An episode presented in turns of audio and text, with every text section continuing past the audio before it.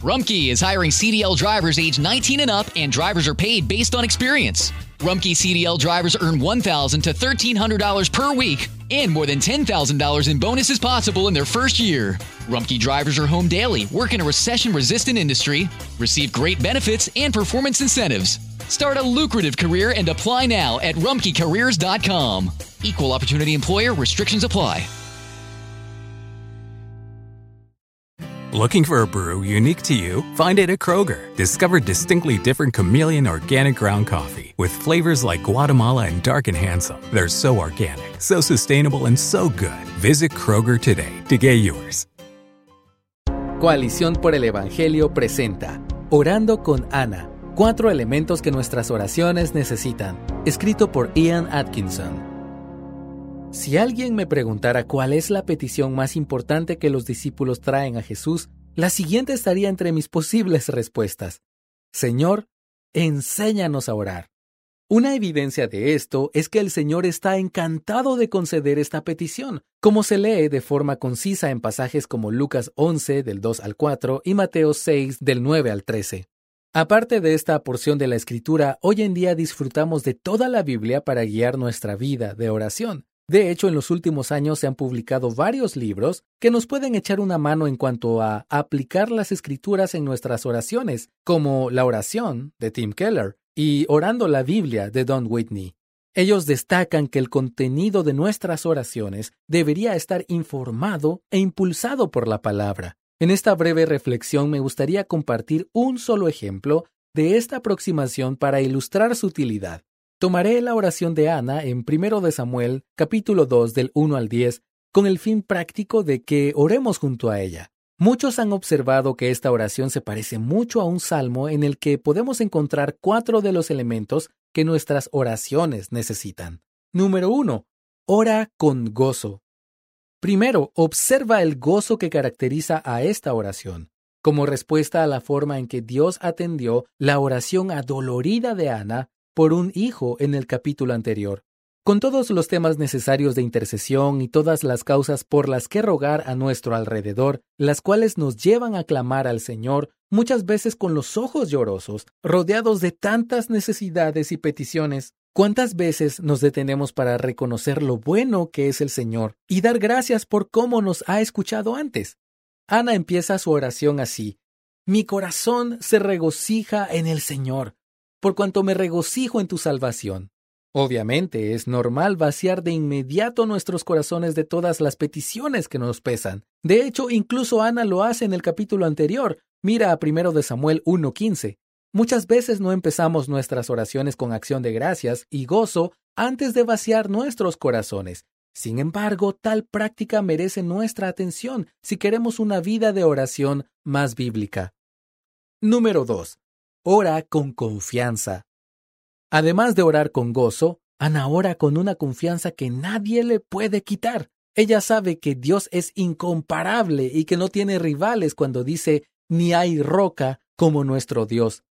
Ha experimentado la forma en que este Dios único, eterno y soberano ha tratado con ella personalmente y contestado su oración. Ella expresa incluso la esperanza de la resurrección para terminar con toda injusticia. ¿Cuánto más no podemos hacerlo nosotros, que tenemos un entendimiento del Evangelio más pleno? En Cristo reconocemos que, como dice Romanos 8:32, el que no negó ni a su propio Hijo, sino que lo entregó por todos nosotros, ¿cómo no nos dará también junto con él todas las cosas? Es verdad lo que confiesa Ana en los versículos 8 y 9, que Dios es Señor de toda la creación, y aún así guarda los pies de sus santos. También es verdad que el Señor es Dios de conocimiento, y aún así, como aprendemos en Hebreos 4 del 14 al 16, nos invita a orar, entrar en su presencia y acercarnos al trono de la gracia con toda confianza. Número 3. Ora con adoración. En tercer lugar, la teología de la oración de Ana la lleva a adorar postrarse ante el Señor, la llena de gozo y en plena confianza, le permite reflexionar en los atributos centrales de quién es Dios, los cuales ocasionan el mismo gozo y la misma confianza. Ana adora y confiesa la unicidad de Dios, su omnisciencia, su soberanía sobre la vida y la muerte y su justicia. ¿Reflexionar en estas cosas te mueve a la adoración también? Si bien la adoración nos lleva a la intimidad con Dios en oración, o bien la adoración sale de momentos de reflexión en oración, al orar bíblicamente parece evidente que estos dos elementos van de la mano. Número 4. Ora con humildad. Por último, la oración de Ana sale de un corazón con una humildad que sin duda es producida por la adoración que acabamos de mencionar. En el versículo 9 ella reconoce que no por la fuerza ha de prevalecer el hombre. Yahvé es quien humilla y exalta. Solo en él encuentra Ana su fortaleza. También el orden de la oración en sí sugiere que la misma produjo humildad en Ana. Ella empieza fijándose en su propia situación con mi fortaleza en el Señor se exalta. Y termina con los ojos fijos en el Mesías. Ensalzará el poder de su ungido. Como ya mencionamos, si seguimos a Jesucristo tenemos un entendimiento mucho más amplio que Ana sobre el carácter de Dios revelado en el Mesías Jesús. También tenemos nuestras vidas de oración fortalecidas por la presencia del Espíritu Santo en nosotros y disfrutamos de motivos de confianza multiplicados por la gracia que Dios obra abundantemente en nosotros, como enseña Efesios 3:20. Sin embargo, la oración de Ana no pierde su valor a la hora de entrenarnos en la escuela de oración nos transmite no solo algunos elementos necesarios en nuestras oraciones, sino también la actitud de humildad y el contenido para moldearnos, proporcionarnos una guía y llevarnos de la mano versículo a versículo. ¿Han cambiado algunas de estas verdades hasta el día de hoy? Por supuesto que no. Si siguen vigentes, ¿por qué no recibimos inspiración de esta oración de Ana y aprendemos a orar como ella? Oremos para que nuestra lectura de la Biblia y nuestra oración se unan más para que no leamos la palabra sin orar y no oremos sin ser guiados por la palabra.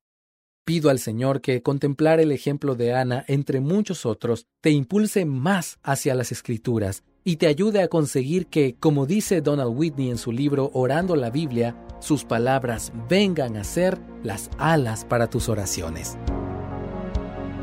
Gracias por escucharnos. Si deseas más recursos como este, visita coaliciónporelevangelio.org.